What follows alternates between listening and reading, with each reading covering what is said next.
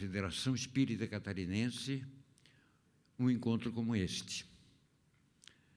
Estamos buscando recursos de recursos esses não materiais, mas recursos espirituais para alcançarmos todas as camadas dos espíritas de Santa Catarina. Somos ou éramos em 2010, pelo censo do IBGE, éramos 100 mil espíritas em nosso estado. E sabemos que esses 100 mil espíritas precisam de um atendimento mais constante através da, de exposições, como de Divaldo Franco, como de Alberto Almeida, como de André Trigueiro, como de Jacobson Santana, como de Sueli Calda Schubert, e por isso estamos organizando seguidamente encontros desse, dessa natureza. Dia 1 de abril, perdoe-nos dizer, não é o dia da mentira. 1 de abril nos lembra, a nós espíritas, faz-nos lembrar realmente acontecimentos de grande importância no movimento espírita mundial.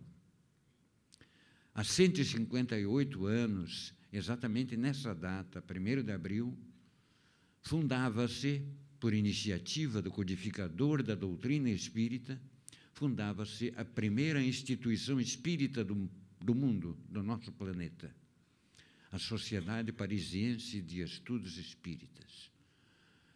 Objetivava essa instituição o estudo, a compreensão, a pesquisa cada vez mais presente, não só da fenomenologia espírita, mas também do conteúdo que aqueles amigos espirituais, os números espirituais, traziam naquele instante para a face da terra. Era o advento de um consolador, de uma revelação nova, o consolador prometido por Jesus. E isto necessitava de estudo cada vez mais presente. O senhor Allan Kardec instituiu, então, graças também à participação do senhor Dufault e outros companheiros, instituiu a Sociedade Parisiense de Estudos Espíritas. 1 de abril de 1858, data que relembramos com muita alegria por ser esta a primeira casa espírita do nosso planeta. Primeira casa espírita voltada ao estudo e à compreensão cada vez mais presentes da doutrina espírita. Coincidiu, porém, que 11 anos mais tarde, exatamente no dia 1 de abril de 1869, o mundo espírita, o mundo espírita que eu digo, os adeptos do Espiritismo, os seguidores do Espiritismo, os companheiros do Espiritismo, encontravam-se entristecidos, porque no dia anterior, 31 de março, desencarnara de modo súbito o codificador da doutrina. Em 1 de abril de 1869, marcava, portanto, o retorno deste missionário do bem à dimensão espiritual. Tristes naquele momento, mas alegres pela missão cumprida, pela excelente missão cumprida desse companheiro, ao qual relembramos. Era naquele dia, 1 de abril, o dia destinado para a mudança da livraria espírita, saindo da rua Seguir para outra dependência em Paris. Não conseguiu fazer ele, o codificador, essa transferência, essa inauguração da livraria espírita, do escritório da revista espírita, mas mesmo tendo, naquele momento, o corpo gélido, velado pelos companheiros, a sua esposa, a sua prendada esposa, Amélie Gabrielle Boudet não deixou de executar o desejo do codificador e no dia 1 de abril de 1869, inaugura, ela inaugura a Livraria Espírita. Portanto, dois eventos de grande importância. E neste momento em que iniciamos ou prosseguimos o encontro regional, interregional Sudeste, aqui em Florianópolis, com muita alegria, nós queremos lembrar do codificador, desse companheiro missionário do bem que está conosco sempre. Obrigado, Kardec. Obrigado, amigo do bem. Obrigado, codificador da doutrina. É em teu nome, em nome de Jesus, em nome de Deus, que nós estamos trabalhando no movimento espírita. Obrigado. Mas nós vamos iniciar a nossa proposta para otimizar o tempo, é a de que Jacobson e André, os nossos convidados, painelistas, profiram cada um duas questões a Divaldo Franco, já que não haveria tempo hábil para podermos obter as perguntas do público presente. É, podemos iniciar, Divaldo? Então, nós vamos iniciar pedindo, André, que faça a primeira pergunta, por favor. Considerando esse momento singular na história do Brasil, não é a primeira crise política, do Brasil, não é a primeira crise econômica do Brasil, mas talvez seja a primeira vez, talvez, em que nós experimentamos, na ordem de grandeza que parece estar acontecendo, uma onda de intolerância, de animosidade entre milhões de pessoas que parecem ter a disposição de se degladiar, se ofender, por vezes agredir fisicamente, em função de uma tomada de posição no meio desse burburinho que alcança a classe política como um todo e a população perplexa vendo essa avalanche de denúncias, ávidos de uma depuração a jato na rotina institucional, os brasileiros demonstram uma animosidade, uma intolerância que não combinam com o nosso perfil mais cordato, mais receptivo, mais solidário. A pergunta objetivamente é: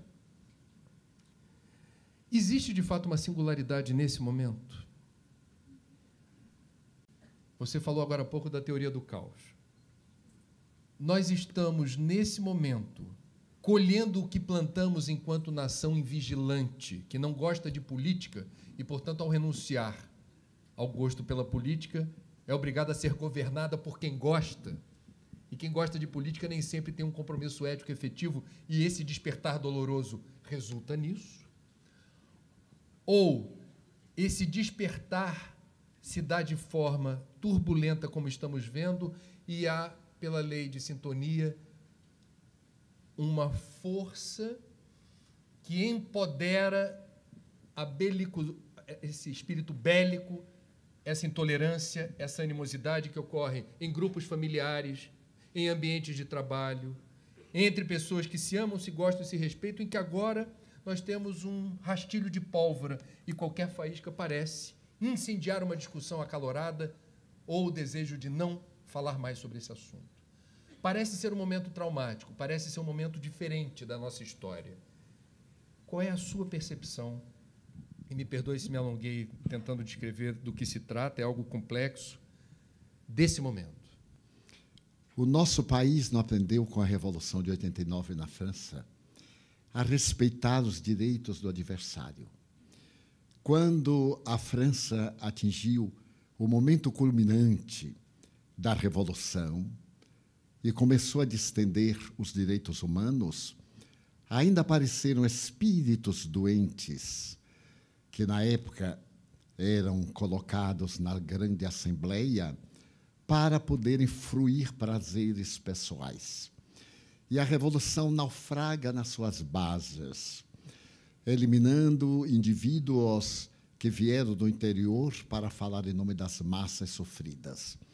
O Brasil adquiriu o hábito de deixar-se governar por pessoas cuja habilidade era o autoenriquecimento, em detrimento das necessidades coletivas das massas. E, naturalmente, espíritos de baixo teor reencarnaram-se também e envolveram-se na política. Nessa tradição de pessoas generosas, que a política seria um meio ruim para pessoas sem princípios, quando esquecem do que escreveu Aristóteles na política, que é o melhor meio de dignificar um povo, a verdadeira política não é essa politicagem que vemos aí. É uma ciência de valores de anciãos, de pessoas nobres, qualificadas, sem o mínimo interesse de remuneração pecuniária, com o grande interesse de bem servir, doando à pátria os seus valores mais elevados.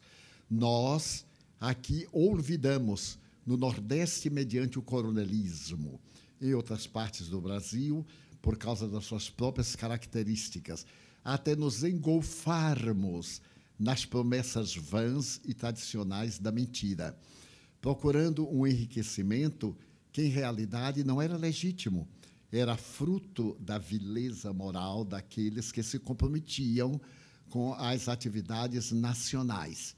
E a tal ponto nos deixamos intoxicar, hipnotizar por indivíduos muito hábeis que repetimos a tentativa de manter um povo jovial, um povo sonhador, um povo que sabe dar piada da tragédia, para que chegássemos ao ponto máximo do caos. Jung começa sempre a dizer que para poder atingir a plenitude é necessário passar pelo lado mais profundo do sofrimento. É o que está acontecendo ao Brasil.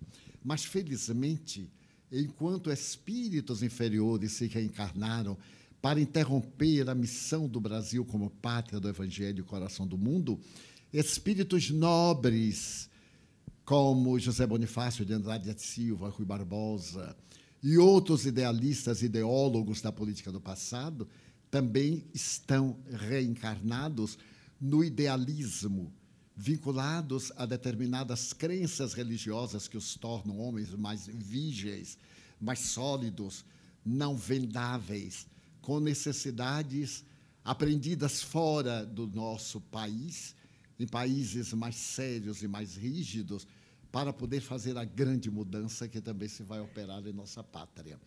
Neste momento, nós estamos vivendo o caos espiritual também, no movimento político, partidário ou não partidário.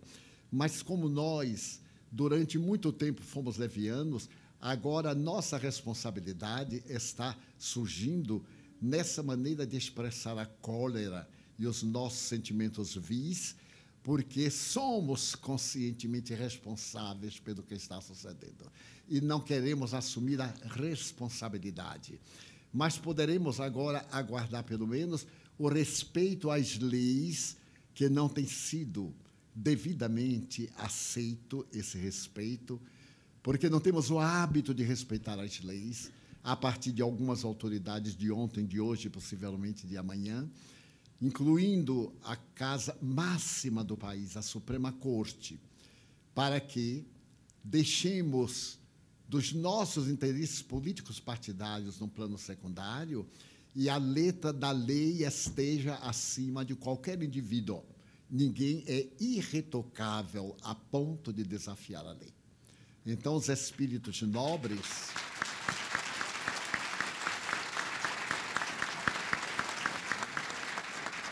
estão confiantes que o país sairá, sairá do caos com grandes arranhões, mas ele realizará a sua missão de pátria do Evangelho e de coração do mundo. Abraçando também, recordando uma mensagem belíssima em que há referência ao seu trabalho por Chico Xavier, o semeador de estrelas. Dentro ainda desse panorama de luta que a nossa sociedade vem atravessando, eu gostaria que você falasse um pouco ao jovem nós temos no auditório grande quantidade de jovens e que também estão nos ouvindo pela TV. Eles estão enfrentando um momento único na vida. Não conheceram essa situação. Muitos jovens espíritas que ficam se debatendo na dificuldade do emprego, do estudo, querem trabalhar na doutrina, e mesmo outros jovens de outras religiões. Eu gostaria que você falasse desse momento social ao jovem do nosso país. Um pensador argentino escreveu este pensamento. Jovem é todo aquele que pode olhar para trás e não ter vergonha do seu passado. No entanto, os jovens, do ponto de vista biológico, orgânico, já estão hoje revestidos de uma maturidade psicológica que nos espanta. Esse idealismo jovem, felizmente, está em nosso país através de algumas autoridades não comprometidas com os vícios do passado, mudando os velhos hábitos e não trabalhar pela reforma de algumas leis injustas, ultramontanas, e feitas especificamente para cobertar a criminalidade. Eu diria a esses jovens o que o apóstolo Paulo teve a oportunidade de dizer a um discípulo amado. Paulo, que também foi jovem, relativamente, entre 33 e 35 anos, ao seio de Jesus, sentia-se fascinado pela figura de João. João, o discípulo amado, que aderiu a Jesus com 16 anos. Ser jovem espírita hoje não é novidade, porque o Evangelho de Jesus é uma doutrina juvenil para quem tem sonhos, para quem tem idealismo, para quem tem coragem, a volúpia de perseverar, a coragem de não desanimar.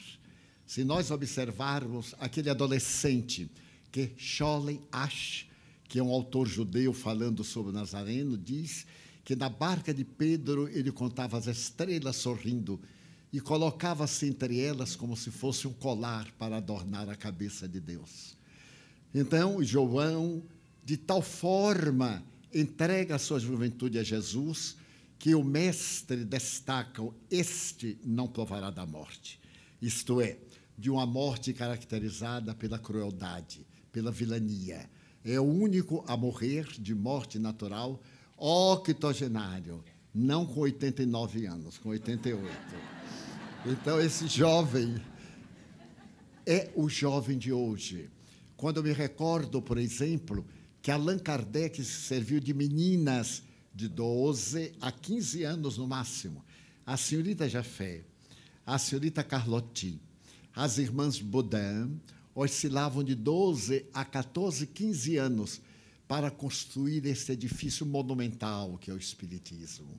Quando eu me recordo das irmãs Fox, Catarina e Margarita, com 12, 14 anos, trazendo a grande divisão no conceito de uma América tradicional do protestantismo, eu me fascino com os jovens. A dificuldade é o resultado dos adultos que não souberam ser jovens, que cresceram demasiadamente e, ao invés de construir uma família, construíram uma casa onde passaram a morar esqueceram de transformar a casa no lar. E ao invés de darem-se, doaram coisas aos filhos para deles ver-se livres. Então nós temos uma juventude frustrada, que não tem pai, que não tem mãe, que não tem amigo, e a grande maioria vai sendo adotada pelos traficantes, que lhes dá um anestésico para o momento e promete sonhos, que são os sonhos da loucura da drogadição. Então, cabem aos jovens que estão adentrando-se no Espiritismo parar e reflexionar e perguntar-se qual é o sentido da minha vida. E eu lhes direi isto porque também comecei muito jovem. Aos 14 anos de idade, eu já estava na Lídia Espírita, lendo o livro dos Espíritos e perguntando-me qual é o sentido da minha vida. Chico Xavier, aos 16 anos, o apóstolo, já estava também sonhando com este mundo melhor e entregou toda a sua vida ao apostolado. É natural que esta juventude padeça as consequências da leviandade dos adultos irresponsáveis e a pressão das suas necessidades evolutivas. Mas está também no direito do jovem gritar liberdade, não libertinagem, liberdade. Não apenas funk, mas também franqueza. Não somente o prazer, mas também o dever. Não se constrói uma nação com entusiasmos, mas com lutas contínuas.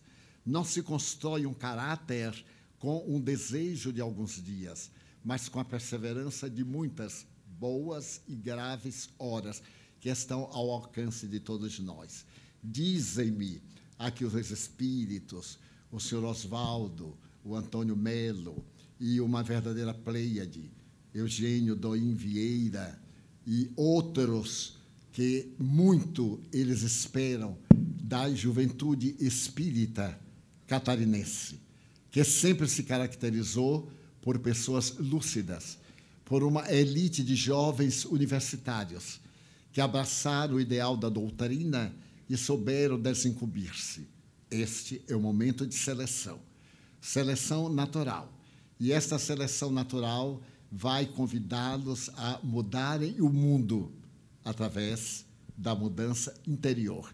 Ser jovem.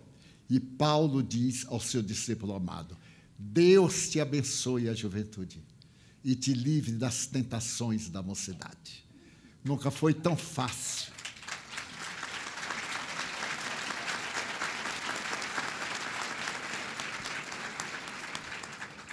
Nunca foi tão fácil ser vulgar, ser venal merece até aplauso, recebe coroa e distinção, mas nós sabemos que está errado.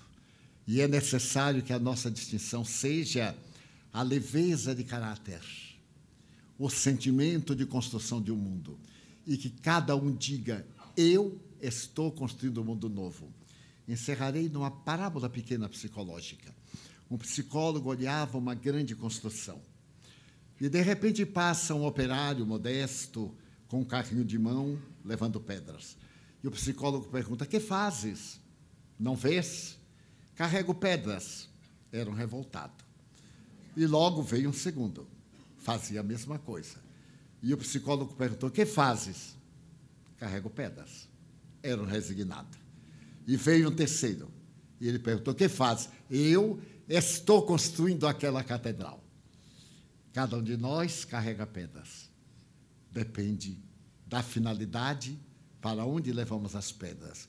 Não está no momento de construirmos a nossa catedral, são os nossos votos.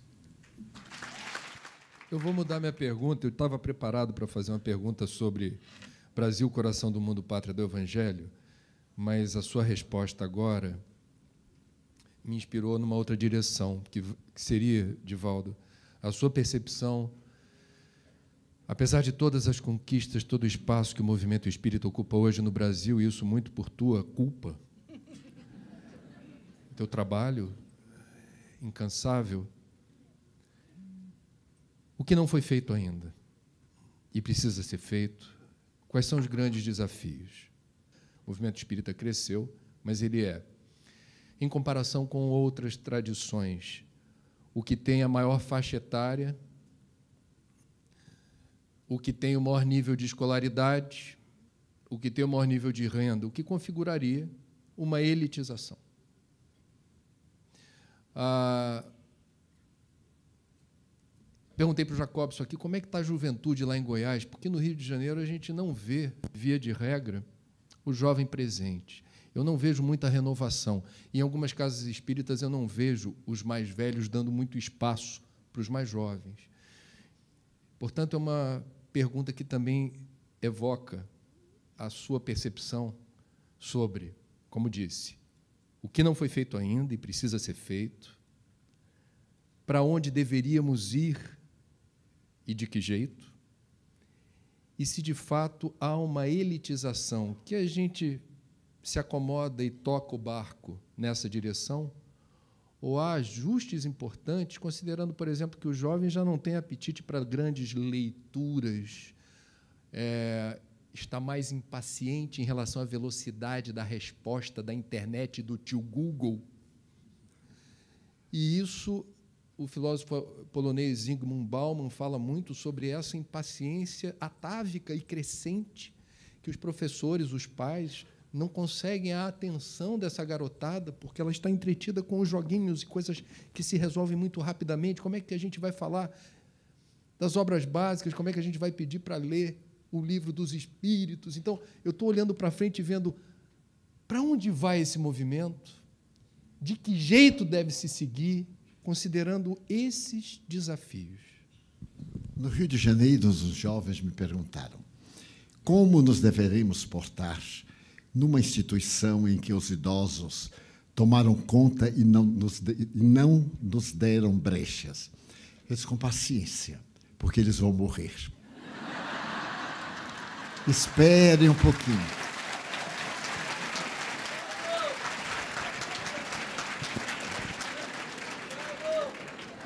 Os velhinhos estão com o pé na cova. Insistam Ser jovem é ser perseverante. Se ele não é perseverante, já envelheceu. Como disse Constâncio Virrilo, na frase com que eu iniciei. É necessário pontificar, mas não há dúvida que o nosso movimento espírita, depois da morte de Bezerra de Menezes, elitizou-se.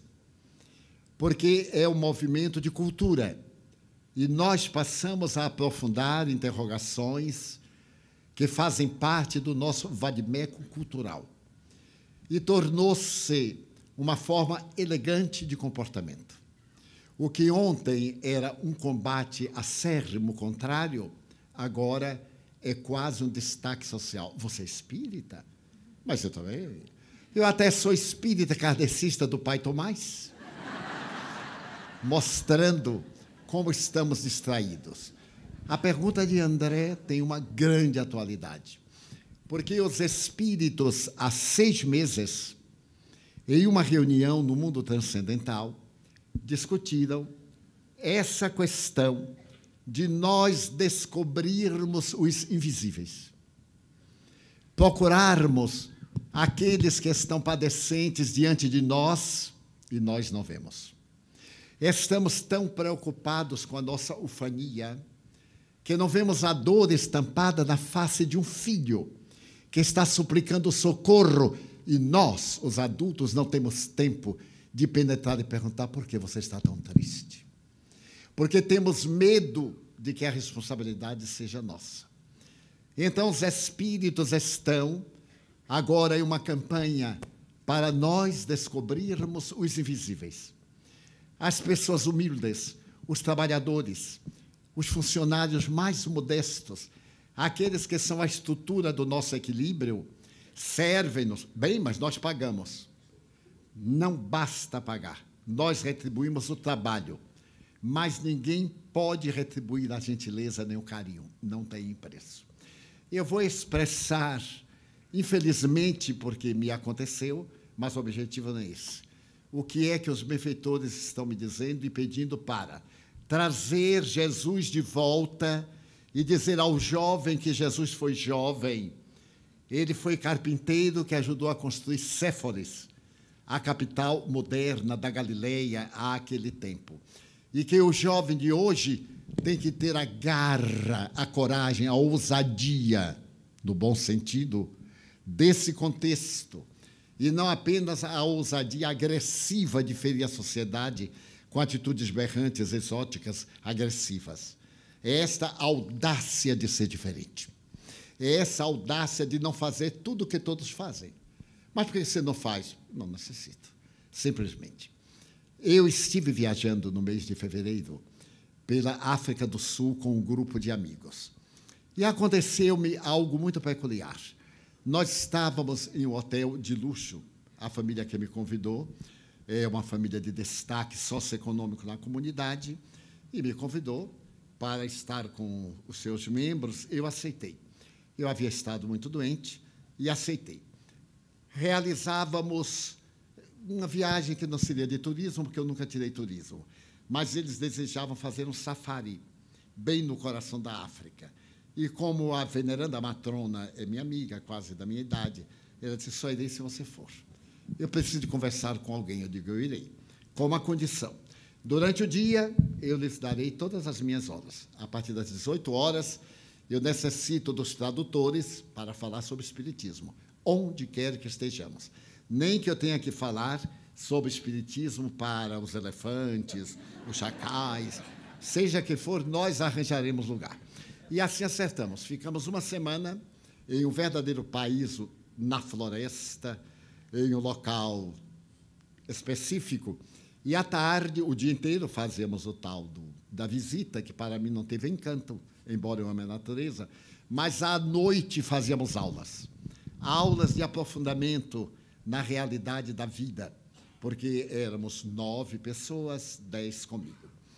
Mas a partir daí, iríamos a Cape Town, Johannesburg e outras cidades, onde nós fundamos centros espíritas nas décadas de 70 e 80.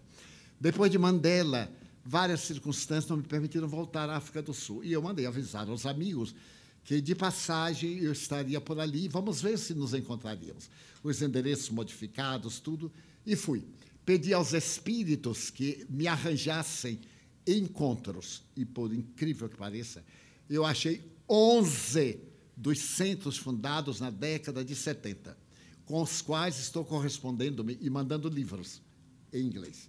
Mas chegou o dia em que nós, na cidade do Cabo, hospedamos no hotel muito complicado. E eu não sabia se eu devia entrar ou se devia sair.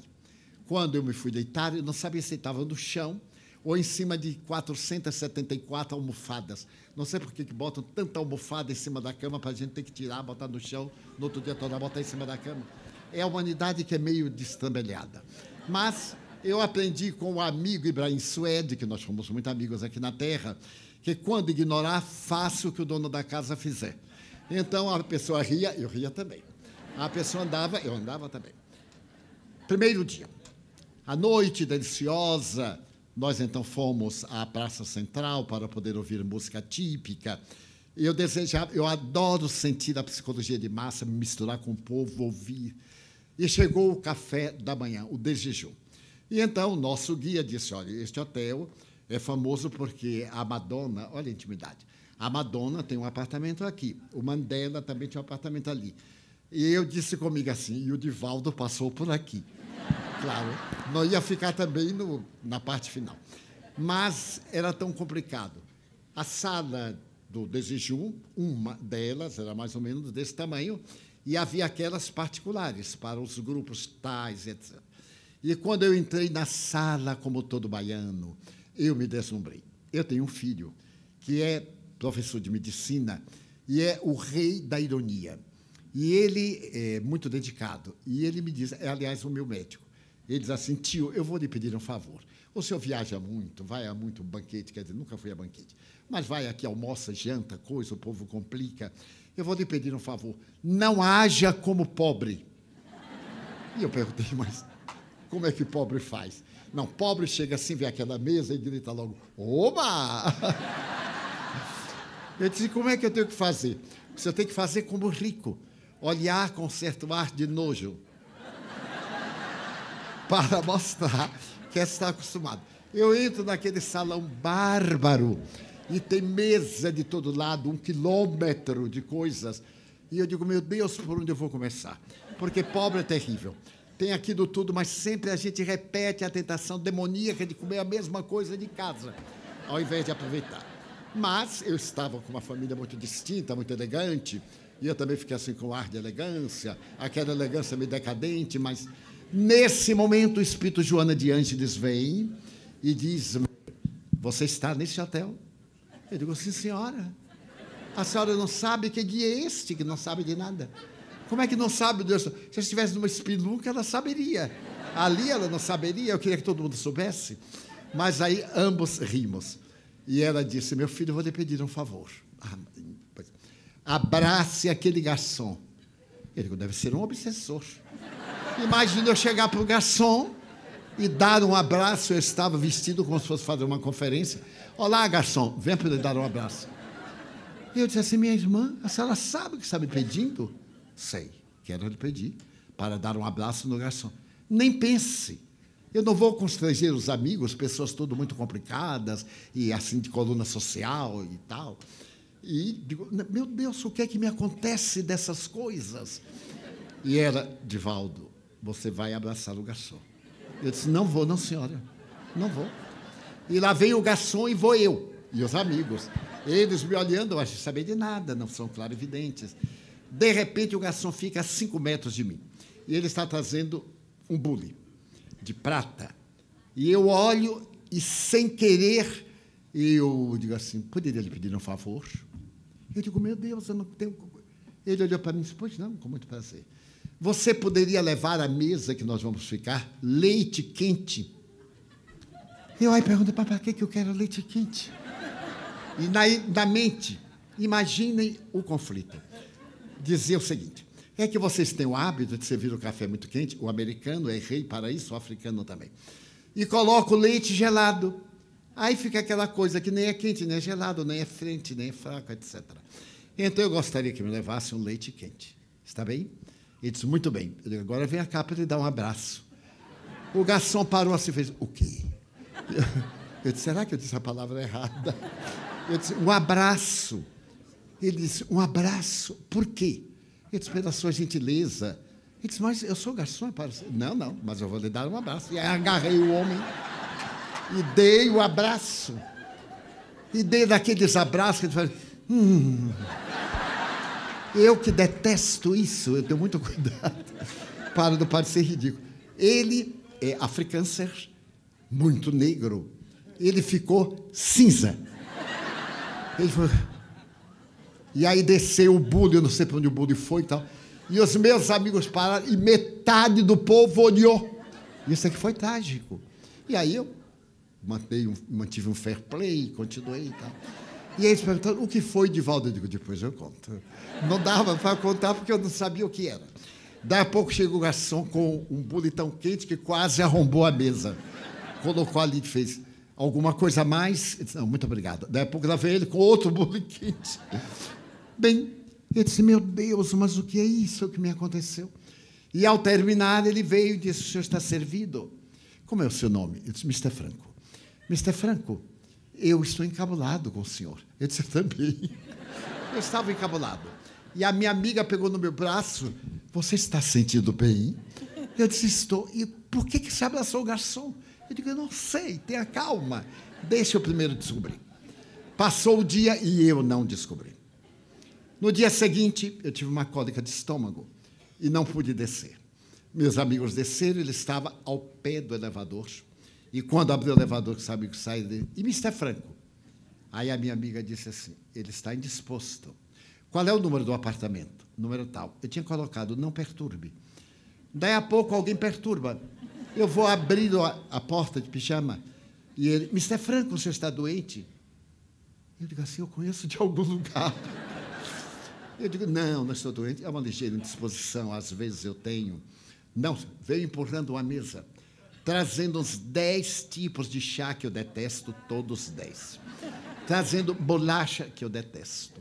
E trazendo torrada. O senhor não pode ficar sem se alimentar. Eu disse, mas eu vou me alimentar. Não, mas não pode. O senhor me deu aquele abraço e aquele está comigo. Eu disse à minha mulher que foi o primeiro branco que me tocou durante toda a minha vida. Ninguém nunca me tocou.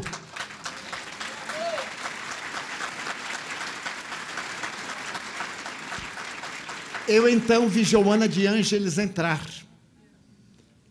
E aí eu digo assim: ah, ela estava me lembrando dos invisíveis, porque todos eles são invisíveis. Como é que está sendo? Garçom, e eu me lembro de um amigo que ele é muito exigente. Os garçons na Europa são um pouquinho complicados. A gente tem que ter uma habilidade. E ele chamou o garçom assim. Piu, piu, piu. O garçom veio miau, miau, miau. Então, eu me dei conta. E aí pus a mão sobre o ombro dele. E disse: é, eu, Você deve ter estranhado ele ter dado um abraço. Mas é que eu faço uma campanha de abraçar as pessoas porque é terapêutico. Eu li uma obra sobre um juiz da Califórnia sobre abraço terapia. E como eu tenho alguma timidez, eu nunca me atrevi, nunca me atrevi. Só recentemente, porque eu entrei numa crise, depois do abraço de lá eu gostei e agora. Mas então ele me disse, chorando, ajoelhou-se e me disse: Mr. Franco, por favor, levante-se. Não faça isto. Mr. Franco, eu ia matar-me ontem. Porque eu estou com um câncer de próstata. E estou com uma metástase óssea e uma metástase cerebral. Então, eu ia ser despedido hoje. O sindicato não permite que a empresa pague. E então eu ia para casa para morrer. Eu tenho três filhos. Então eu ia me matar. Quando o senhor me deu um abraço, um branco, eu contei hoje a minha, contei ontem a minha mulher. Ele é branco. Aliás, eu sou branco demais, muito pálido.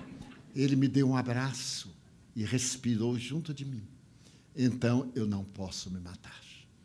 Vamos descobrir o que é que este homem quer comigo.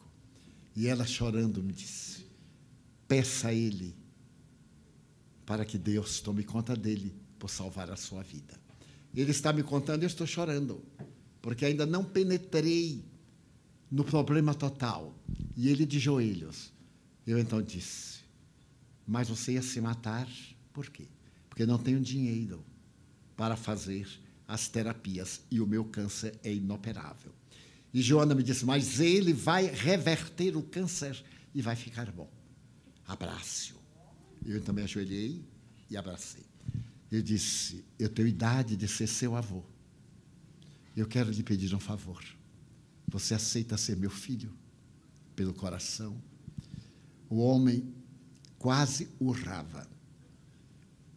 E dizia: Não faça isto. Eu digo: Eu é que lhe peço, não faça isto. Então ele pôs a cabeça no meu ombro, chorou demoradamente, e eu também. E levantamos. O nome dele é Mbombo, M. Bombo. Então, ele me disse, Mbombo, para ser o escravo de toda a sua vida. Eu disse, esse tempo já se passou. Você é meu filho. Coloque Franco. E eu vou lhe escrever para você poder colocar. Ele fala o dialeto Zulu. Nisso, ele se levantou e disse: Está melhor? Eu disse: Seu abraço me curou. Não estou sentindo dor mas vai tomar o chá, não vai? Foi a minha punição. Aí eu tomei uma xícara, outra xícara, chá de melissa. Bem, saí com os amigos. E aí eu contei aos meus amigos. E eles me disseram: o caso dele está resolvido. Nós vamos assumir o tratamento dele. Depois de amanhã, nós vamos viajar. E na hora da viagem, você entrega a ele esta importância, em dólares americanos. Porque eu ia dar a minha cota, a que está dentro do meu limite. No dia seguinte, ele veio com a mulher e os três filhos. Mas eu não entendi porque ela fala o dialeto, ela não fala o inglês. Foi outra choradeira. Mas eles lindos, uma aura. E Joana me disse: Este trabalhador, nós vamos investir, porque a doutrina espírita vai ser ampliada aqui na cidade do Cabo através dele. E nós temos interesse nesse rapaz invisível. No dia seguinte, às 11 horas, eu fui procurá-lo e disse: Olha, eu venho me despedir. Estou viajando e talvez não nos vejamos nunca mais aqui na Terra.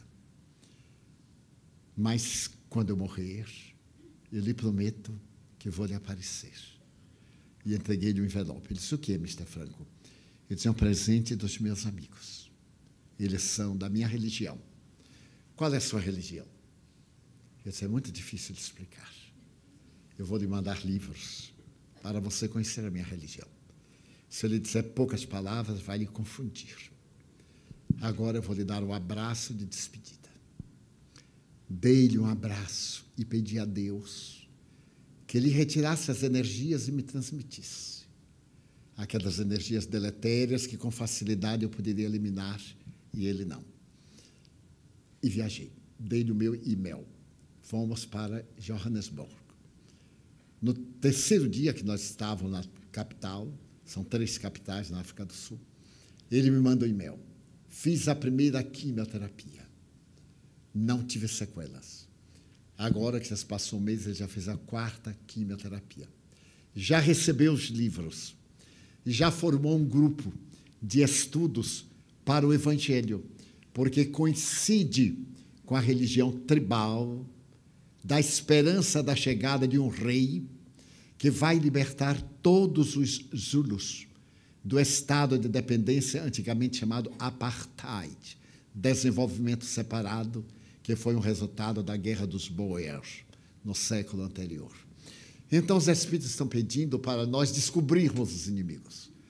Aonde quer que por acaso eu vá, uma pessoa bem mais simples, eu digo assim, olá. E em homenagem à Madre Teresa. Ela estava em Londres e passando pelas docas de Londres, ela viu um homem atirado ao lixo e foi até ele, estendeu-lhe a mão, conversou com ele, ergueu e quando ele perguntou o que, é que a senhora deseja, ser sua irmã, deu-lhe um abraço. Então, os espíritos nobres, e Joana de Anjos em particular, pedem-nos para nós, e eu digo isso agora aos jovens, abraçarmos aqueles que nunca receberam um abraço, aqueles que nunca receberam um gesto de ternura para que nós tenhamos esse sentido de compaixão, para que o nosso amor seja dinâmico e o novo mundo seja o um mundo jovem. O Espiritismo é doutrina de sonhadores. Nós somos os trabalhadores da última hora, a undécima hora. O salário será o mesmo daqueles que foram chamados à hora primeira e à hora undécima. E esse salário se chamará paz de consciência. Então, chegando hoje em casa, beijemos nossos filhinhos. Digamos à nossa parceira, ao nosso parceiro, ao nosso marido, ao nosso amante, pouco importa. Sabe que eu amo você? Sabe que cada vez você é a pessoa que mais me preenche? E se por acaso não sentirmos porque talvez não sintamos, digamos, para podermos sentir. Tudo começa no pensamento, na verbalização, na ação. E é necessário que o nosso pensamento esteja rico de misericórdia, porque a humanidade nunca necessitou tanto da humanidade como agora. Nunca nos necessitamos tanto. E como a doutrina espírita é o Cristo de volta, conforme está no Evangelho, a semelhança de uma legião comandada por um chefe, ou de estrelas que caem dos embólios sobre a terra, chega a nova ordem. Espíritas, amai. Espíritas, instruí-vos. Mas, acima de tudo, espíritas, serve. Que neste encontro de jovens e de adultos, de todos nós, e permitam-me revelar-lhes. Eu vejo um dobro de espíritos ao número de criaturas, de tal forma, há três dias desde que eu cheguei, que me tem criado embaraços visuais. O número de espíritos que eu tenho visto nesses dias. Esther me conhece há uns 20 anos, mais ou menos. O nosso amigo me deve conhecer há mais de 30. Outros aqui me conhecem há mais de 30. Eu sempre me caracterizo pela ponderação, e todos são testemunhas que nunca pulei a linha do bom tom. Mas nesses dias, algo está sucedendo.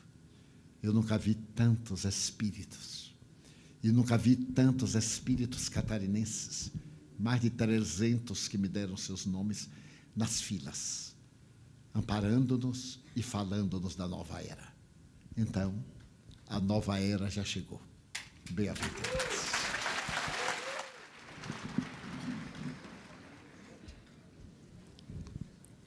Nós vamos pedir licença aos companheiros para alterarmos a programação e diante de tudo que o Divaldo nos ofertou agora nesses últimos momentos, nós vamos apenas pedir dele a prece final, certo? Então, da minha parte, antes de passar para o mestre de cerimônias, é, o agradecimento que, para além do mundo físico, é, se estende ao mundo espiritual, dizer que este encontro interregional sudeste ele foi realmente muito especial. Desde o início da sua programação, há mais de 90 dias, bem mais do que 100 pessoas se envolveram na organização desse trabalho. Azures, da região sudeste, de mãos dadas, não medindo esforços para que o encontro acontecesse. Agradecer particularmente aos nossos queridos convidados, ao nosso irmão Jacobson, que veio de Goiás, nosso companheiro André, do Rio de Janeiro, e ao nosso querido Divaldo, de Salvador. E agradecendo, em nome de todos, aqueles de nós que estamos aqui fisicamente, os que nos acompanham do mundo espiritual e os nossos irmãos internautas que acompanharam este evento. Dizer-lhes é, da gratidão particular àqueles de vocês que fisicamente aqui estão e prestar contas do evento, dizendo que a singela contribuição monetária de vocês permitiu que este evento alcançasse esse número expressivo de pessoas. A conferência pública que foi realizada em Criciúma teve mais de 3 mil pessoas encarnadas, que usufruíram gratuitamente daquele momento. Então, sempre que vocês contribuem com uma inscrição numa atividade promovida pela federação, essa verba é destinada a viabilizar, a viabilizar eventos gratuitos para para todas as regiões de Santa Catarina. Essa é a nossa intenção, que possamos voluntariamente contribuir para que o maior número de pessoas possa usufruir desses banquetes espirituais que os nossos companheiros nos ofertaram é, no dia de hoje e no dia de ontem. Então, muito obrigado a todos que aqui vieram, encarnados e desencarnados. Muito obrigado à diretoria da federação, que me confiou a tarefa de coordenar o trabalho, mas que todos estão dentro desse contexto das mais de 100 pessoas que estão trabalhando desde há mais de 90 dias para obtermos este evento. O nosso irmão Olenir vai fazer uma singela homenagem aos nossos convidados, em nome de todos nós fazemos nossas também as palavras proferidas pela nossa irmã Esther. E a sua emoção aqui que apresentou é justificável, plenamente justificável, pela vibração e pela presença desses irmãos que aqui estiveram, irmãos desencarnados, espíritos espíritas, como diria como diz sempre o nosso irmão Bezerra. André Trigueiro. Sem dúvida alguma, nossa gratidão ao seu trabalho aqui. Ouvimos-lo recentemente em Curitiba também. E apesar de ser um tema mais ou menos idêntico ao que ele lá apresentou, trouxe-nos novamente uma visão clara, nítida do nosso papel, principalmente como espíritas, no, diante do, do movimento ecológico necessário ao planeta. Salvemos a nossa casa. Graças a você, o trabalho vai ser desenvolvido. Muito obrigado.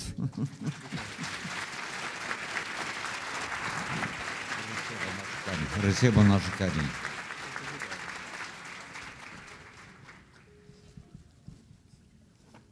Nosso irmão Vilmar, pode nos auxiliar aqui, por favor?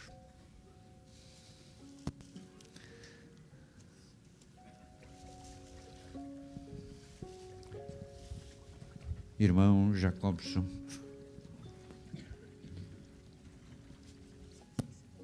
Da mesma forma, nós temos que agradecer a sua presença. Falou-nos sobre a mediunidade, sob um ângulo muito importante da mediunidade, médiums e mediunidade, abrindo-nos cada vez mais este, essa visão sobre o sentido espiritual da nossa existência. Sem dúvida alguma, a sua presença aqui foi muito apreciada por nós, inclusive, porque a sua fala nos ajudará sobremaneira. Receba também o nosso carinho, o nosso irmão Vilmar entregue.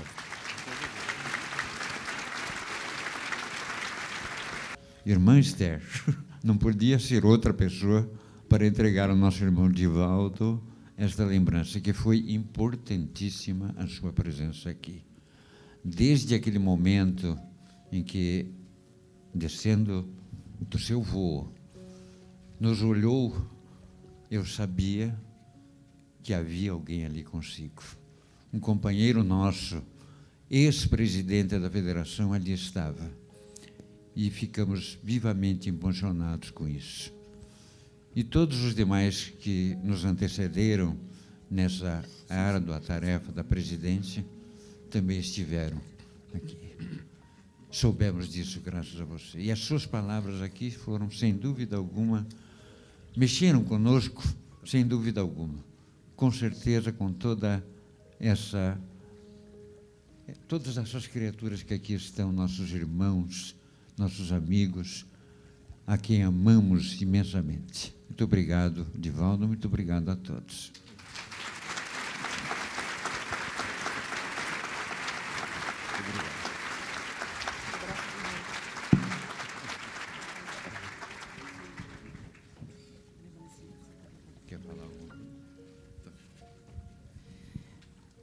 O seu Leonir teima em me fazer falar quando eu estou chorando. Não dá para falar assim, seu Leonir.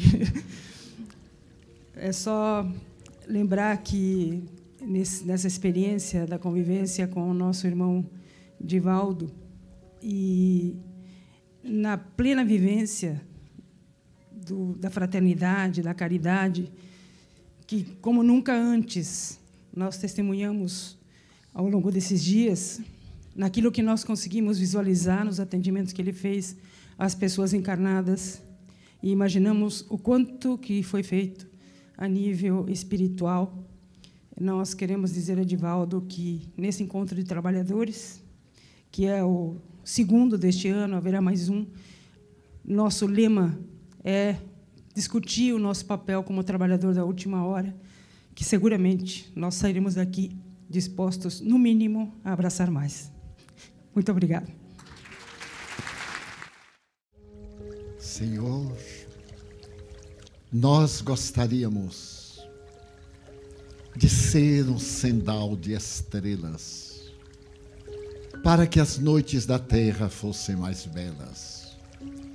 Mas em nossa pequenez, nós te pedimos desta vez, já que não podemos ser uma via láctea de luz, Permite-nos ser um pirilampo em noite escura, diminuindo a amargura de quem está na solidão. Nós gostaríamos de ser a chuva generosa que, tombando sobre a terra, pudesse modificar o chão. Mas em nossa pobreza, pela falta de beleza, não podendo atender, deixa-nos ser um copo com água fria, para matar a sede, a agonia de alguém na desesperação.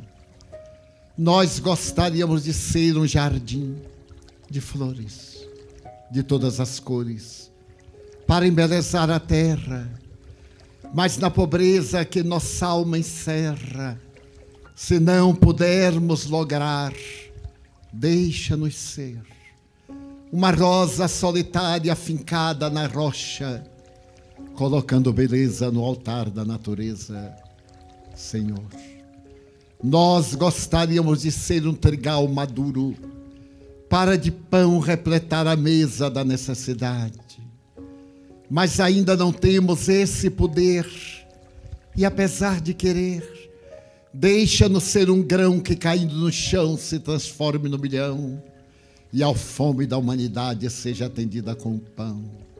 Senhor, gostaríamos de ser a escada generosa que levasse a criatura nervosa à grandeza do teu amor porém nos faltam a valentia e a galhardia, e por isso deixa-nos ser apenas o primeiro degrau para estimular o viandante a conquistar as alturas. Senhor, desejaríamos ser um pomar de árvores carregadas de frutos abençoados para matar a fome, o desespero e a solidão mas enquanto estivermos contigo, a única voz é a da nossa canção de renúncia e de amor. Queríamos ser poetas, artistas, trovadores, cantores, para falarmos da grandeza do teu reino, mas a nossa pobreza é tão grande que na impossibilidade ficamos pelo caminho. E ao passar alguém muito pertinho, lhe perguntemos: Olá, amigo, para onde vais? E se ele inquirir quem és tu, possamos dizer-lhes: Eu sou teu irmão, dá-me tua mão, eu irei contigo, sou teu amigo, e passo a passo acompanharmos até a glória estelar em que nos esperas na próxima reencarnação. Senhor, muito obrigado, porque nascemos, porque em Ti cremos. Obrigado, Senhor, por Teu amor. Obrigado, irmãos.